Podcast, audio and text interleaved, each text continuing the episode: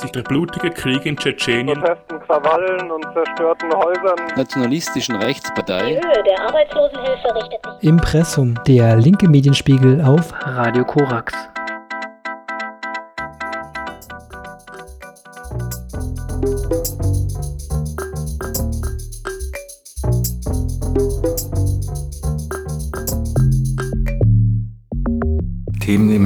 Medienspiegel sind Fake News über Stromimporte, das Selbstbestimmungsgesetz über den Geschlechtseintrag, Asylgesetzverschärfungen in der BAD und ein Rückblick auf 1923.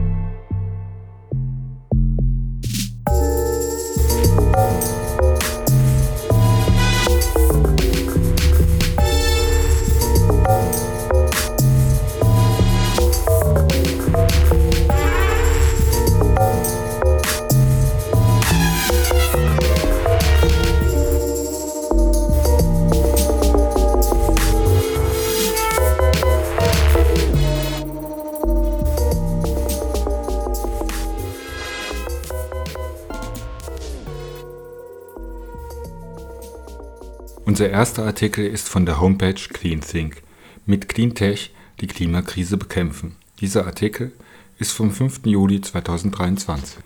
Saubere Fakten. So steht es wirklich um Deutschlands Stromimporte 2023. Stimmt die Behauptung, dass Deutschland äh, seit dem Atomausstieg auf immer mehr Import von Strom angewiesen ist? Bildzeitung und Politiker wie Jens Spahn und Alice Weidel vertreten diese These. In Deutschland grassiert das Fieber der Desinformation zum Thema Deutschland Stromimporte 2023.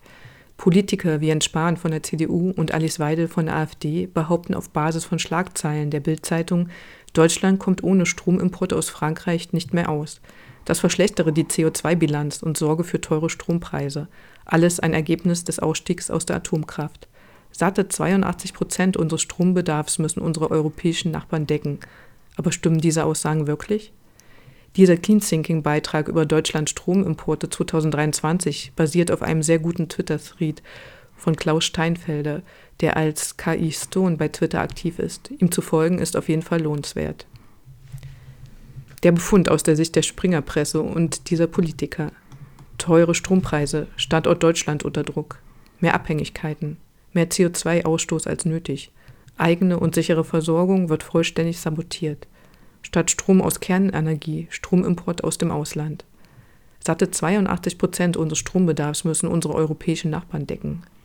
Deutschland ist nicht mehr in der Lage, den nationalen Strombedarf mit heimisch erzeugtem Strom zu decken. Bild errechnet eine imaginäre Stromimportquote auf Basis der Anzahl der Tage, an denen Strom importiert wurde. Man vergleicht den Zeitraum Januar bis 16. April 2023 mit dem Zeitraum 16. April 2023 bis 12. Juni 2023 wegen des Atomausstiegs. Demnach soll diese Stromimportquote von 22 Prozent auf 82 Prozent angestiegen sein. Der Vergleich dieser unterschiedlichen Zeiträume, Winter versus Frühjahr einerseits und die energiewirtschaftlichen Fakten werden vollkommen ignoriert. Es hat überhaupt keine Aussagekraft, an wie vielen Tagen Deutschland Strom importiert hat und schon gar nicht kann darüber die Aussage getroffen werden, der Stromimport sei nötig gewesen. Im Gegenteil, Deutschlands Stromimporte 2023 können im europäischen Verbundnetz vor allem ökonomisch und im Hinblick auf die Versorgungssicherheit sinnvoll sein. Deutschland ist ein Stromtransitland innerhalb Europas. Letztlich würde ich daher eine Stromimportquote von 100 Prozent erwarten, wenngleich diese Größe vollkommen irrelevant ist. Und tatsächlich, betrachtet man den Monat April, reift die Erkenntnis, dass Deutschland schlicht jeden Tag Strom importiert hat, aus welchem Grund auch immer. Das spielt für die unsinnige Stromimportquote keine Rolle. Im Nachfolgenden mehr Details aus dem genannten Thread bei Twitter. Haben sich seit dem Atomausstieg die CO2-Emissionen der deutschen Stromerzeugung erhöht? Nein, das Gegenteil ist der Fall. Die Monate nach dem Atomausstieg, Mai 23 und Juni 23, hatten mit 331 Gramm bzw. 355 Gramm pro Kilowattstunde weit unterdurchschnittliche Werte. Das Tagesergebnis vom 1. Juli 23, 194 Gramm pro Kilowattstunde, dürfte das Beste in der bisherigen deutschen Stromerzeugung sein. Die Ursachen sind vielfältig. Sehr gutes Wetter für erneuerbare Energien, viel Wind und Sonne, erfolgreiche Substitution von Kohle durch Importe. Also importieren wir nun tatsächlich Strom? Wir haben schon immer Strom importiert und exportiert. Der europäische Stromhandel funktioniert so, dass man das meistens beides sogar zeitgleich macht. Wir importieren zum Beispiel Strom aus Dänemark und Norwegen und exportieren zum Beispiel zeitgleich Strom nach Tschechien und Frankreich. Seit 2003 ist Deutschland Jahr für Jahr Nettoexporteur. Das heißt, Deutschland exportiert mehr Strom, als es importiert. Das ist aktuell auch für 2023 insgesamt noch so. Seit April 2023 überwiegt jedoch der Import. Also brauchen wir doch Importe, um unseren Strombedarf zu decken? Nein, überhaupt nicht. Hier ein Überblick über unsere Kraftwerksleistung in Gigawatt. Wasser 5 Gigawatt, Pumpspeicher 9 Gigawatt, Biomasse 9 Gigawatt, Braunkohle 19 Gigawatt, Steinkohle 19 Gigawatt, Öl 5 Gigawatt, Erdgas 34 Gigawatt. Zusammen 100 Gigawatt, die komplett auch in tiefster Nacht und bei Windflaute abgerufen werden können, da Wind- und Sonnenstrom hier gar nicht mitgezählt werden. Demgegenüber steht ein Bedarf von meist etwa 70 Gigawatt in der Tagesspitze und rund 40 bis 45 Gigawatt in der Nacht um 3 Uhr. Aber wenn im Worst Case mal ungewöhnlich viel Strom gebraucht wird. Die Bedarfsspitze beim Strom in Deutschland lag in den letzten acht Jahren bei 80,8 Gigawatt. Das war am 30. November 2021 um 12.15 Uhr. Daneben gab es in diesen acht Jahren noch 2018 und 2016 je einen Tag über 80 Gigawatt. Bei einer vorhandenen Kraftwerkskapazität von 100 Gigawatt, 91 Gigawatt, wenn man die Pumpspeicher nicht rechnet, wären auch diese Extremspitzen leicht zu stemmen.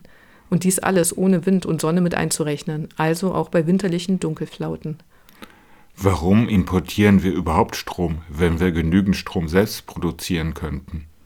Im europäischen Stromhandel importiert man in der Regel Strom nicht wegen mangelnder Möglichkeiten, Strom herzustellen, sondern weil der Import billiger ist als die Eigenproduktion. Und warum fiel die Zunahme der Importe dann zeitgleich ungefähr mit dem Atomausstieg zusammen? Auch dies hat Marktgründe. Für die Deckung des Bedarfs werden immer zuerst die nach Betriebskosten günstigsten Quellen herangezogen.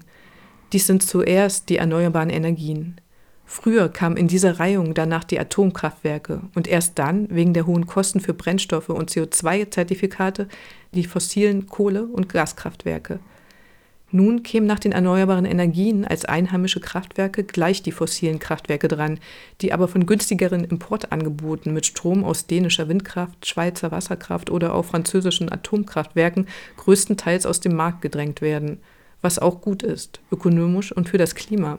Aus diesen Gründen ist seit April auch der fossile Anteil im Strommix deutlich gesunken. Und welchen Anteil hat der Importstrom an unserer Bedarfsdeckung? In den Monaten Mai und Juni 2023, den ersten Monaten nach dem Atomausstieg, lag der Importanteil an der Bedarfsdeckung bei 10 bis 12 Prozent, nicht bei 82 Prozent, wie Alice Weide behauptet. Jetzt in den ersten Juli-Tagen überwiegt aufgrund des guten Wetters gerade wieder der Export. Wie setzt sich der Importstrom zusammen? Der größte Teil stammt aus erneuerbaren Energien, etwa 20 Prozent ist Atomstrom. Die drei größten Lieferländer sind die Schweiz, Dänemark und Frankreich. Wird der Importanteil langfristig sinken? Das ist wahrscheinlich und hängt von der Geschwindigkeit unseres Zubaus an günstigen erneuerbaren Energieerzeugern, also Photovoltaik- und Windkraftanlagen, sowie auch künftig Geothermieanlagen ab. Generell muss man aber sagen, dass der Stromimport im europäischen Stromhandel kein Makel ist, sondern das, wofür dieses System geschaffen wurde. Und es ist höchst vernünftig, über dieses System billigen erneuerbaren Energiestrom zu importieren, anstatt teuren und dreckigen Kohlestrom selbst zu produzieren. Der hier dargestellte Kontext, saubere Fakten über Deutschlands Stromimporte 2023 und die Energiewende zeigt, wie falsch die Aussage der Bildzeitung des energiepolitischen Sprechers der CDU-Bundestagsfraktion Jens Spahn und der AfD-Chefin Alice Weidel sind. Hier soll mit bewusster Täuschung suggeriert werden, Deutschland habe ein Stromproblem. Das Gegenteil ist richtig. Übrigens hat auch der Spiegel das Thema Deutschland Stromimporte 2023 in ähnlicher Art und Weise aufbereitet.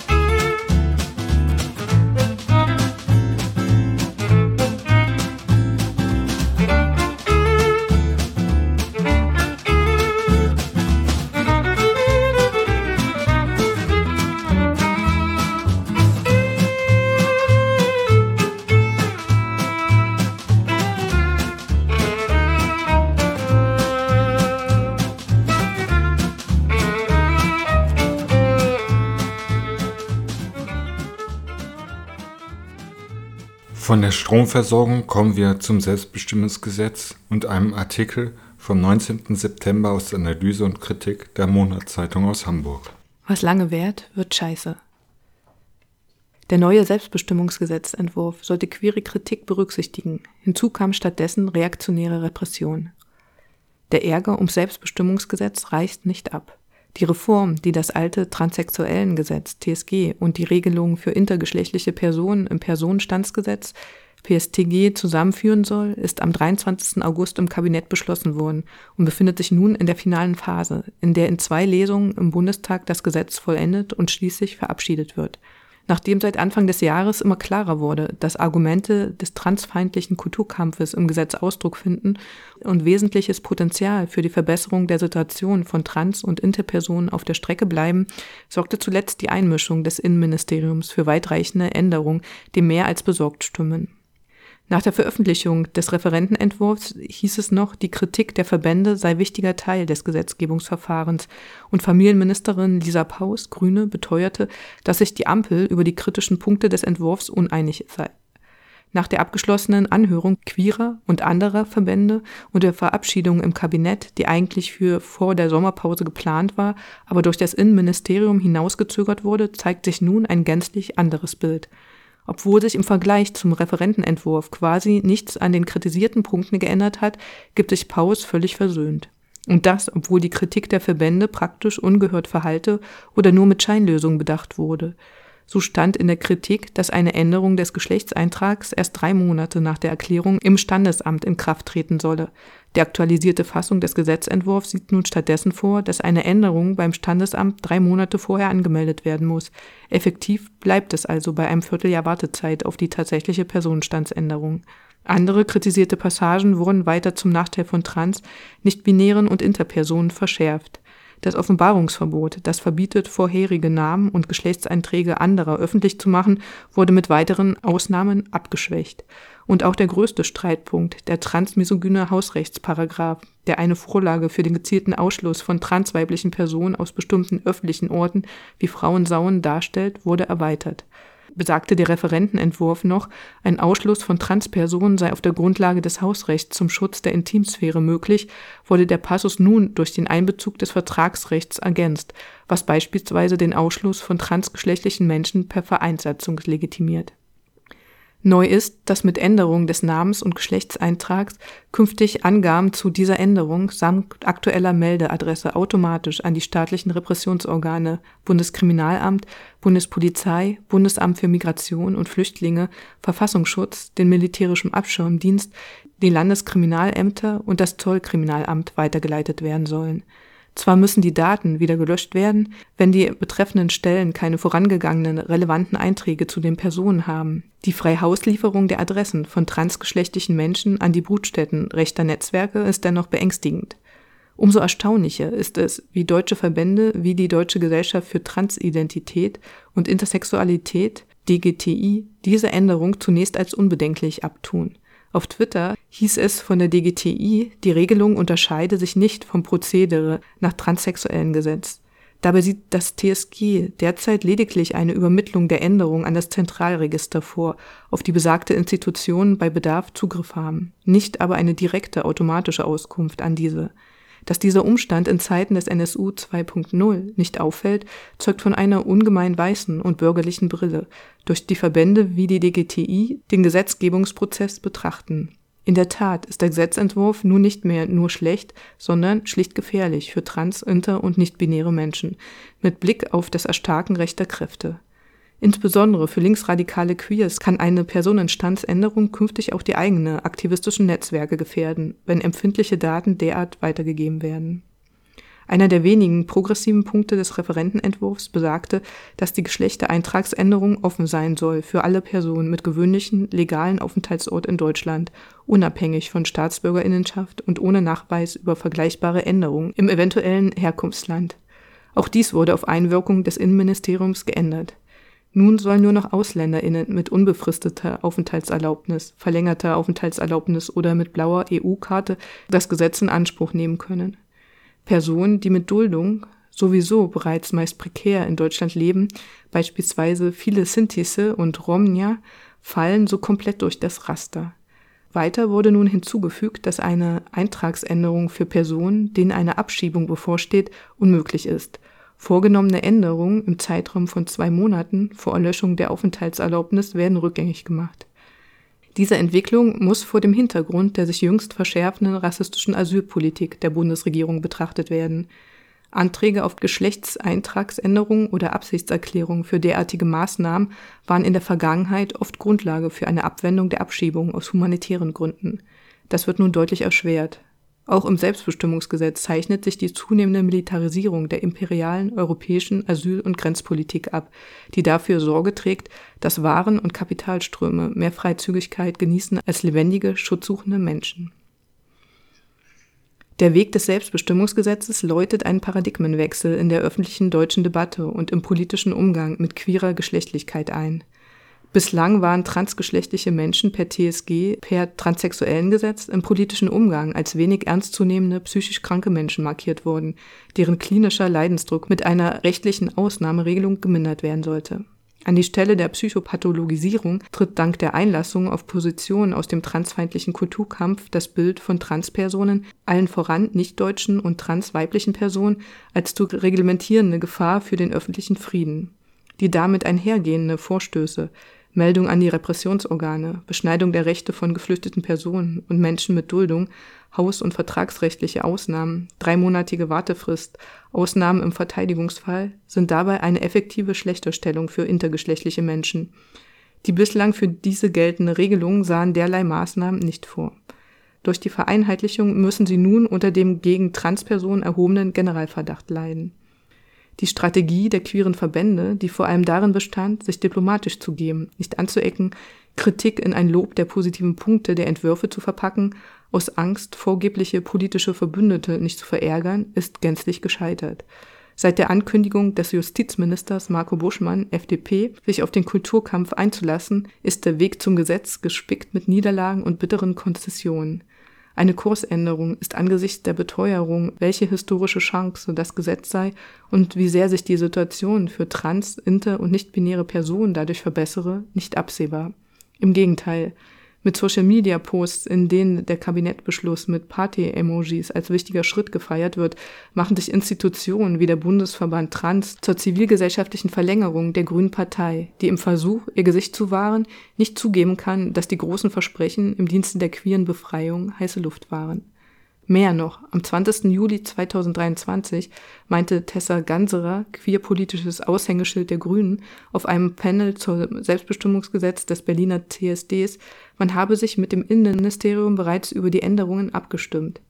Das straft ihre jetzigen Beteuerungen, sich gegen Punkte wie Datenweitergabe einsetzen zu wollen, Lügen. Die Grünen waren durchaus im Bilde über die Einschübe weiterer Misstrauensparagraphen bereits vor dem Kabinettsbeschluss und die jetzigen gegenteiligen Aussagen sind performative Reaktionen angesichts unzufriedener Reaktionen der Communities. Da sich die Partei durch die vielen reaktionären Bedenken vom ursprünglich angekündigten Zeitpunkt zum Inkrafttreten des Gesetzes immer weiter entfernt hatte, liegt dieses nun im November 2024. Da der diesjährige Stichtag zur Umsetzung beschlossener personenstandsrechtlicher Neuerungen nicht mehr einhaltbar ist viel Zeit für queere Menschen in Deutschland aus dem Dornröschenschlaf der bürgerlichen, von Verbänden bestimmten Lobbypolitik zu erwachen und sich zu organisieren, angesichts der absehbar harten kommenden Jahre.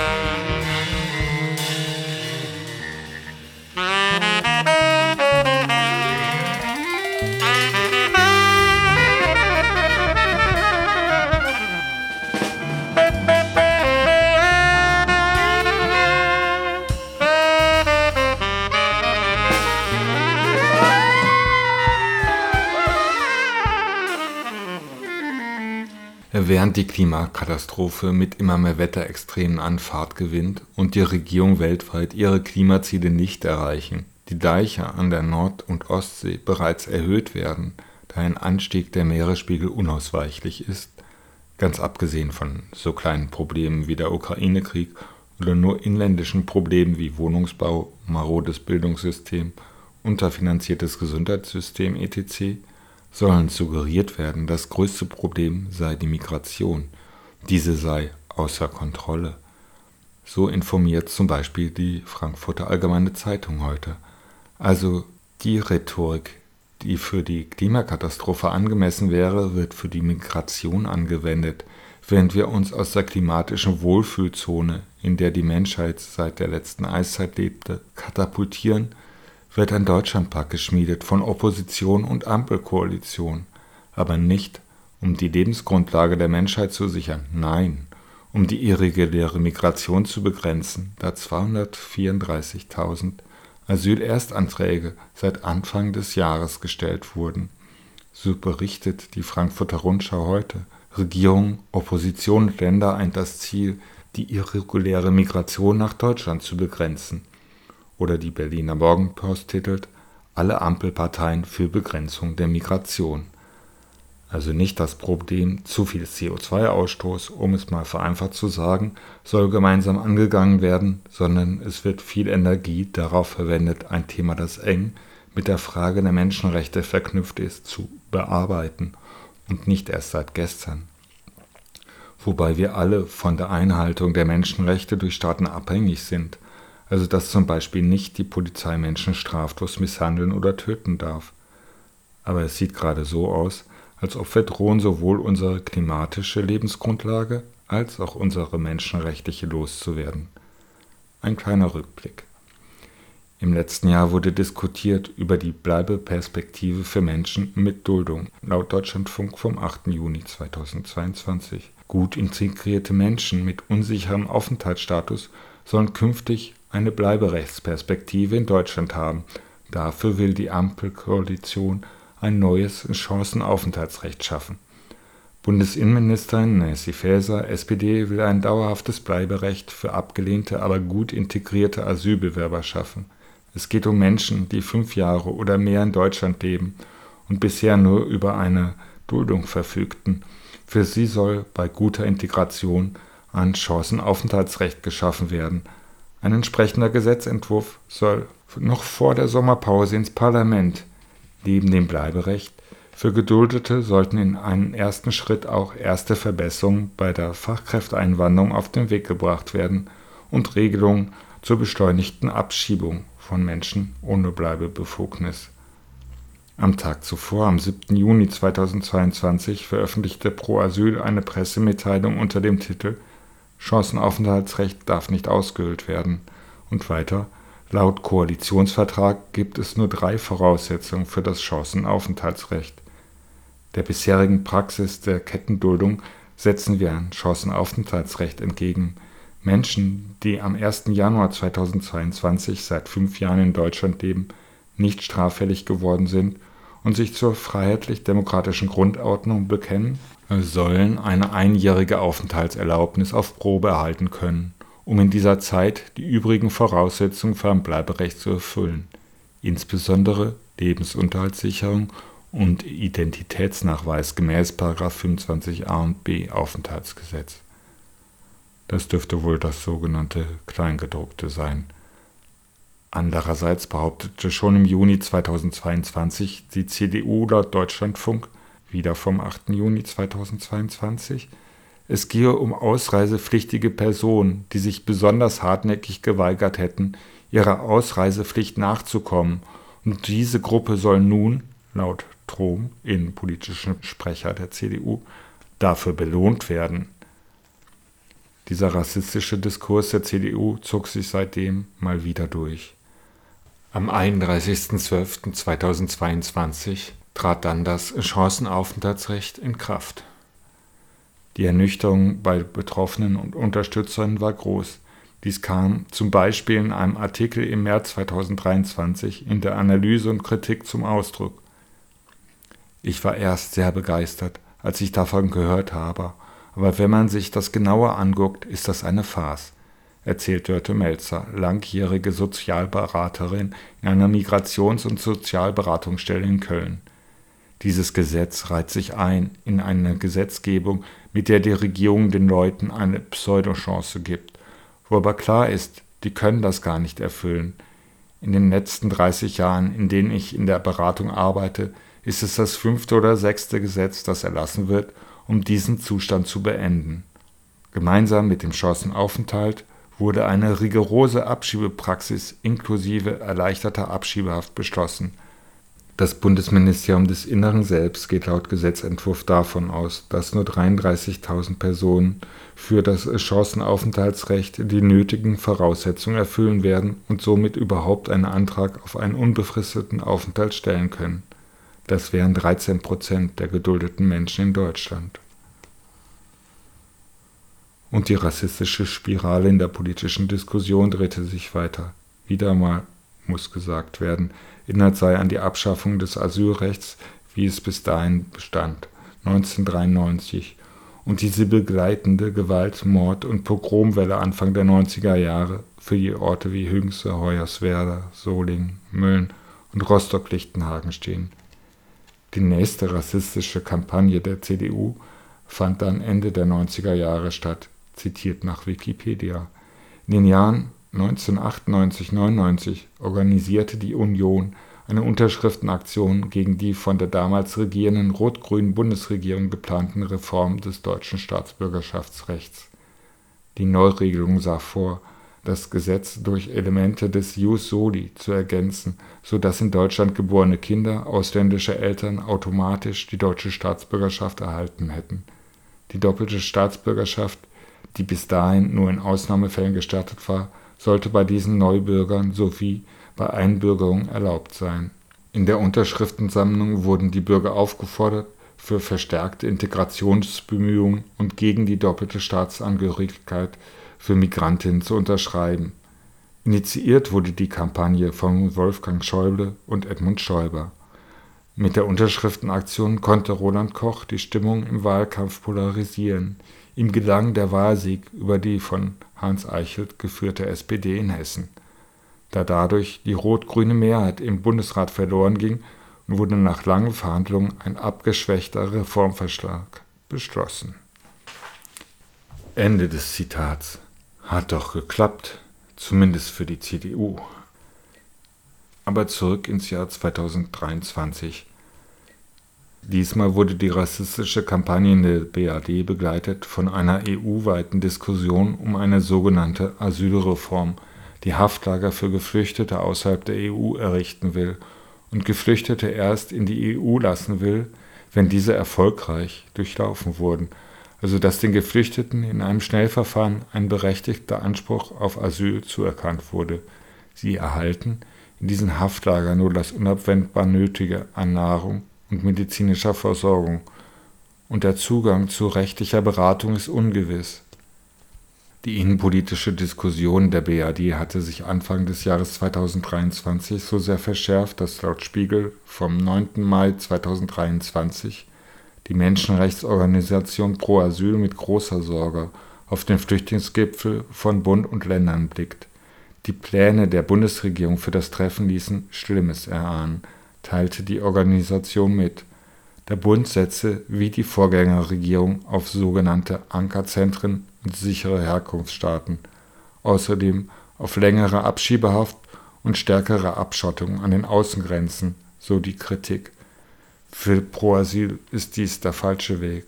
Anstatt den Bundesländern bei der Finanzierungsfrage entgegenzukommen, will die Bundesregierung sie mit Gesetzesverschärfung auf Kosten der Geflüchteten ruhig stellen. Am 10. September berichtete dann die Frankfurter Allgemeine Zeitung über die Innenministerin Faeser. Wir richten eine operative Analysezentrale bei der Bundespolizei ein. Diese wertet alle Fälle von Schleusungen aus, um Verbindungen zwischen den Fällen und den Tätern schnell zu erkennen, und wir werden mit unseren Nachbarstaaten eine neue Taskforce gründen. Tschechien habe schon zugesagt, berichtet die Ministerin. Damit werden wir den Fahndungsdruck deutlich erhöhen. Diesem Jahr seien bisher rund 1400 Schleuser erwischt worden. Faeser kündigte auch Gesetzesverschärfungen an. Wir wollen Schleuser schnell und konsequent ausweisen. Das müssen wir klar im Gesetz regeln, sagt die Ministerin, ohne konkret zu werden. Außerdem brauchen wir eine weitere Änderung. Bisher sind Schleusungen von Minderjährigen nicht strafbar, weil diese nicht unerlaubt einreisen. Das versteht niemand. Solche Schleusungen müssen aber hart strafrechtlich verfolgt werden. Es wurde seit Beginn der Diskussion zum Chancenaufenthaltsgesetz auch von der Abschiebeoffensive gesprochen. Inzwischen wird gar in den Irak abgeschoben. So wurden letztes Jahr um die 20 Passersatzpapiere ausgestellt. Dieses Jahr bereits 135 Passersatzpapiere erteilt. So berichtet Pro Asyl, in Bayern beobachten wir bereits, dass in einem Hauruck-Verfahren und ohne ausreichende Prüfung des Einzelfalls Abschiebungen vorbereitet werden – indem die Arbeitserlaubnis oder die Duldung von IrakerInnen nicht verlängert wird. Reisen Betroffene nicht freiwillig aus, laufen sie Gefahr, in Abschiebehaft zu kommen. Gibt es keinen anderen Grund mehr für die Erteilung einer Duldung, ist die Abschiebung möglich, sobald ein Pass oder Passersatzdokument vorliegt. Aus anderen Bundesländern haben wir nur vereinzelte Meldungen bekommen.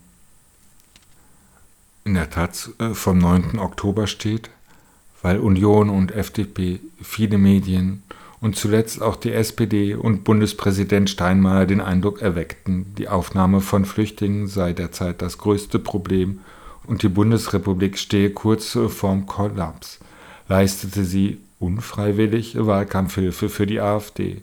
Der Alarmismus und der Überbietungswettbewerb der etablierten Parteien, die in den vergangenen Wochen ständig neue Verschärfungen aus dem Hut zauberten, hat den Rechtspopulismus Auftrieb gegeben. Die AfD konnte sich entspannt zurücklehnen und zusehen, wie andere ihr Geschäft mit der Panikmache betrieben. Die aktuell diskutierten Ideen mehr Grenzschutz und mehr Abschiebung, Sachleistung und Ausweitung der Liste angeblich sicherer Herkunftsstaaten stehen alle in ihrem Wahlprogramm. Nun ist nach den Wahlen in Hessen und Bayern und dem erschreckenden Rechtsruck und es sollen morgen und übermorgen ein Deutschlandpakt-Treffen der Bundesländer geben.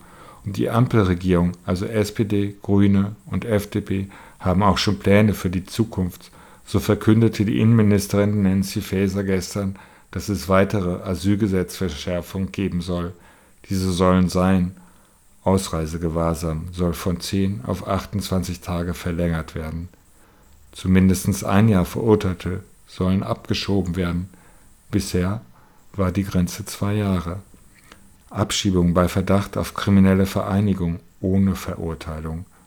Behörden sollen in einer Gemeinschaftsunterkunft bei Abschiebung auch weitere Räumlichkeit betreten dürfen als die der gesuchten Person. Die Schriftstellerin Özge Inan spannt den Bogen zwischen den 90er Jahren und der aktuellen Debatte wie folgt.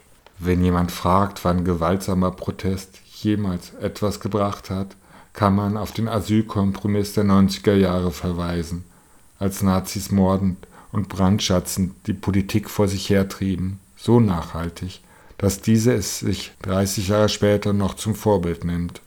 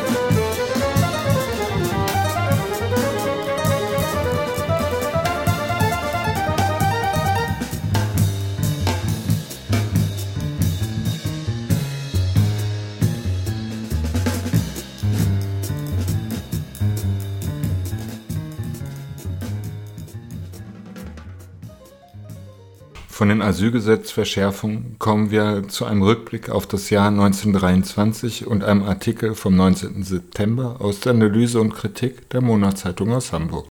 Zehn Jahre bis 1933. 100 Jahre nach 1923 dürften nur wenige Menschen in Deutschland etwas mit der Jahreszahl verbinden. Dabei handelt es sich, glaubt man aktuellen Erzeugnissen diverser etablierter Buchverlage, um ein weiteres deutsches Schicksaljahr. Mit etlichen Neuerscheinungen wenden sie sich an historisch Interessierte, nicht nur um Umsatz zu machen, sondern auch um das kollektive Gedächtnis in ihrem Sinne zu beeinflussen. Damit wird das Jubiläumsjahr nicht nur für die Feuilletons, sondern auch für die hiesige Linke zu einem Thema, das die kritische Debatte lohnt. Denn wie üblich interpretieren Autorinnen wie Rezensentinnen die Ereignisse in ihrem Sinne und präsentieren Gute und Böse. Zu letzteren gehören natürlich schön ausgewogen die Extremisten von rechts und links. Als Helden vorgestellt werden die Demokraten, denen die Rettung der Weimarer Republik zu verdanken sei, namentlich Reichspräsident Friedrich Ebert, SPD, und Kanzler Gustav Stresemann, DVP. Zwar überlebte die gerettete Republik nur noch bis 1933, aber das ist eine andere Geschichte. Oder vielleicht auch nicht? Das Jahr 1923 begann mit der Besetzung des Ruhrgebiets durch französische und belgische Truppen. Im zweiten Halbjahr 1922 hatte das im Weltkrieg unterlegene Deutsche Reich erst die Reparationszahlungen und dann auch die Lieferung von Holz und Kohle eingestellt und damit gegen den Versailler Vertrag verstoßen. Dessen Bestimmungen nannte Lenin noch bestialischer und niederträchtiger als den Sowjetrussland 1918 von den Deutschen aufgezwungenen Friedensvertrag von Brest-Litovsk. Offensichtlich war nach dem imperialistischen Krieg von den Siegern ein gerechter Frieden nicht gewollt. Der Kampf um Einflusszonen und Bodenschätze ging weiter. Unter Ministerpräsident Raymond Poincaré wollte Frankreich insbesondere Zugriff auf Kohle und Stahl in Deutschland. Vorübergehend unterstützte die französische Regierung auch separatistische Bestrebungen im Rheinland. Dagegen und insbesondere gegen die militärische Besetzung richtete sich auf deutscher Seite eine Welle des Nationalismus. Reichspräsident Friedrich Ebert rief am 13. Februar die Bevölkerung zum passiven Widerstand auf. Staatsbeamte sollten jede Zusammenarbeit mit den Besatzern verweigern. Das wurde weitgehend eingehalten. Die extreme Rechte ging noch weiter. Sabotageakte und gewaltsame Angriffe auf Besatzungstruppen gehörten zu ihren Kampfformen. Der Nazi Albert Leo Schlageter wurde von einem französischen Militärgericht wegen Sabotage zum Tode verurteilt und hingerichtet, ein Märtyrer nicht nur für die extreme Rechte. Der Beauftragte der Kommunistischen Internationale, Karl Radek, nannte ihn einen mutigen Soldaten der Konterrevolution. Auch die KPD geriet auf Abwege. Ihre zum Glück erfolglosen Versuche einer Einheitsfront mit der völkischen Bewegung ging unter dem Namen Schlageterkurs in die Liste kommunistischer Fehlleistungen ein. Der proletarische Widerstand hatte viele Facetten. Dazu gehörten Streiks, Hungerkrawalle und Plünderungen. Oft wurden sie von vaterländischen Gesängen begleitet. Im November hetzten völkische Agitatoren mit der Lüge, an der Brotpreiserhöhung wären die Juden schuld, zum Pogrom im Berliner Scheunenviertel – Zugleich war der Widerstand gegen die Besatzung auch eine Fortsetzung der antimilitaristischen Revolution ab November 1918. Über die Kämpfe der Arbeiterinnen im Ruhrgebiet schrieb der irische Historiker Mark Jones, die Anwesenheit bewaffneter Soldaten radikalisierte die Arbeiter, deren Widerstand gegen jede vormilitärische Präsenz an ihrem Arbeitsplatz auf einer langen Tradition der Feindseligkeit der Arbeiterschaft gegen jedweden Militarismus im Ruhrgebiet beruhte. Allerdings blieb es nicht bei bloßer militärischer Präsenz. Über die Zahl der Opfer schreibt Reinhard Sturm, von den Besatzern verursachte Gewaltakte und Unfälle forderten bis August 1924 137 Tote und 603 Verletzte. Beim Ostermassaker erschossen französische Soldaten 13 protestierende Arbeiter auf dem Gelände der Essener Kruppwerke. Auf Dauer zerrüttete die Politik des passiven Widerstands die deutschen Staatsfinanzen. Steuereinnahmen blieben aus, während die Gehälter der Beamten weiter gezahlt wurden. Auch die Eigentümerinnen und Belegschaften stillgelegter Betriebe erhielten staatliche Unterstützung mit Hilfe der Notenpresse. Die seit Kriegsbeginn herrschende Inflation wurde zur Hyperinflation mit fast täglicher Geldentwertung. Im August kostete ein Brot knapp 3500 Mark, im Dezember 400 Billionen Mark. Während die Armen hungerten und SparerInnen ihre kleinen Vermögen verloren, profitierten die EigentümerInnen von Sachwerten wie Immobilien, Fabriken und Transportmitteln. Die Großkapitalisten Stinnes und Flick häuften ungeheure Reichtümer an. Auch Bauern wurden dank der Geldentwertung ihre Schulden los. In der Summe aber wurde die Inflation zum nationalen Trauma, das bis heute fortwirkt. Spätestens im Sommer 1923 war offensichtlich, dass der passive Widerstand gegen die Ruhrbesetzung in den wirtschaftlichen Ruin führte. Am 12. August trat die von dem parteilosen Reichskanzler Wilhelm Kuno angeführte Regierung der bürgerlichen Mitte zurück. Ersetzt wurde sie durch ein Kabinett der Großen Koalition aus SPD, DDP, Zentrum und DVP. Ende September verkündete der neue Kanzler und Außenminister Gustav Stresemann das Ende des passiven Widerstands und leitete mit der Einführung der Rentenmark eine Währungsreform ein. Ein Jahr später wurde die Rentenmark durch die goldgedeckte Reichsmark ersetzt. Stresemann galt seitdem als Retter, obwohl er schon Ende November nach verlorener Vertrauensabstimmung als Regierungschef zurücktrat und nur noch Außenminister blieb. In diesem Amt beendete er die Konfrontation mit Frankreich. 1926 wurde ihm und seinen französischen Amtskollegen Artiste Briand der Friedensnobelpreis verliehen. Damit war das deutsche Ansehen in der Welt zumindest in Teilen wiederhergestellt, nicht aber der innere Frieden. Denn die von Stresemann und Ebert repräsentierten Kräfte setzten im Krisenjahr die Politik fort, die 1919 zum Sieg der Konterrevolution geführt hatte. Schon am 10. November 1918 hatte Ebert, der nach eigener Aussage die Revolution hasste wie die Sünde, ein Bündnis mit der nationalistischen Rechten geschlossen, den Ebert-Gröner-Pakt. Dazu reichte ein Anruf des Reichswehrgenerals Wilhelm Gröner bei Friedrich Ebert, dem Vorsitzenden des Rats der Volksbeauftragten. Der Publizist Sebastian Hafner schreibt über das später legendenumwurmene Telefongespräch. Der General bot loyale Zusammenarbeit an und stellte Forderungen. Kampf gegen Radikalismus und Bolschewismus, schnellste Beendigung des Räteunwesens, Nationalversammlung, Rückkehr zu geordneten Zuständen. Dem allen konnte Ebert aus vollem Herzen zustimmen. Es war genau das, was er selber wollte. Später schrieb Gröner, Ebert ging auf meinen Bündnisvorschlag ein von da ab besprachen wir uns täglich, abends auf einer geheimen Leitung zwischen der Reichskanzlei und der Heeresleitung über die notwendigen Maßnahmen. Das Bündnis hat sich bewährt. Das tat es auch 1923, vor allem in Bayern, wo die dortige Staatsregierung Ende September den Ausnahmezustand verhängte und Gustav Ritter von Kahr zum Diktator machte. Das war Hochverrat, wurde aber von Ebert und der Regierung Stresemann ebenso hingenommen wie das folgende Verbot von Zeitungen und politischen Organisationen oder die Ausweisung hunderter jüdischer Familien, die seit Jahrzehnten in Bayern lebten. Zwar verhängte Ebert den Ausnahmezustand über ganz Deutschland und übertrug die vollziehende Gewalt an Reichswehrminister Otto Gessler, die eigentlich fällige militärische Reichsexekution gegen Bayern aber fand nicht statt. Der Satz Reichswehr schießt nicht auf Reichswehr wurde zum geflügelten Wort. Geprägt hatte es Generaloberst Hans von Seeckt, der mächtige Chef der Heeresleitung. Ganz anders gingen Ebert und Stresemann gegen linke Umtriebe in Sachsen und Thüringen vor. Dort bildeten SPD und KPD nicht nur gemeinsame Regierungen, sondern stellten gegen konterrevolutionäre Putschversuche auf proletarische Hundertschaften auf. Die Reichsregierung reagierte mit Amtsenthebung der linken Koalitionsregierungen und Auslesung der proletarischen Einheiten. Diese waren im Übrigen schlecht bewaffnet und stellten keine ernsthafte Gefahr für die herrschende Ordnung dar. Das galt auch für die kommunistischen Kämpferinnen des Hamburger Aufstands. Ihre Erhebung im Oktober war nicht mehr als ein revolutionäres Fanal. Auf sein konterrevolutionäres Gegenstück, den Münchner Hitlerputsch am 8. und 9. November, haben auch kritische Zeitgenossinnen mit viel Spott und Häme reagiert, siehe etwa Leon Feuchtwangers satirische Darstellung in seinem Roman Erfolg – nur, so dilettantisch der Putsch auch organisiert war, er hätte eine ernste Warnung sein müssen für alle, denen ernsthaft an der Verteidigung der Demokratie gelegen war. Stattdessen ermunterte die überaus milde Behandlung der Nazi-Verschwörer durch Staat und Justiz diese zum Weitermachen. Die Alternative, eine antifaschistische Republik ohne Militär als Staat im Staate, war damals mehrheitsfähig. Aber nicht nur die herrschende Klasse, auch ihre leitenden Angestellten hatten andere Ziele – 1923 war nur ein Schritt zwischen 1918-19 und 1933. Ebert starb 1925, Stresemann 1929. Für das, was nach ihnen kam, tragen sie mit Verantwortung. Dass die SPD-nahe Stiftung heute noch Eberts Namen trägt, sagt alles über die verpasste sozialdemokratische Vergangenheitsbewältigung. In Adenauers CDU-Staat wurden nach ihm und Stresemann Straßen benannt – an diesen Straßennamen festzuhalten, passt zur machtbewussten und militarisierten Berliner Republik. Mit der Berufung auf demokratische Tradition hat diese Art von Geschichtspolitik nichts zu tun. Berlin sei nicht Weimar, wird uns immer wieder versichert.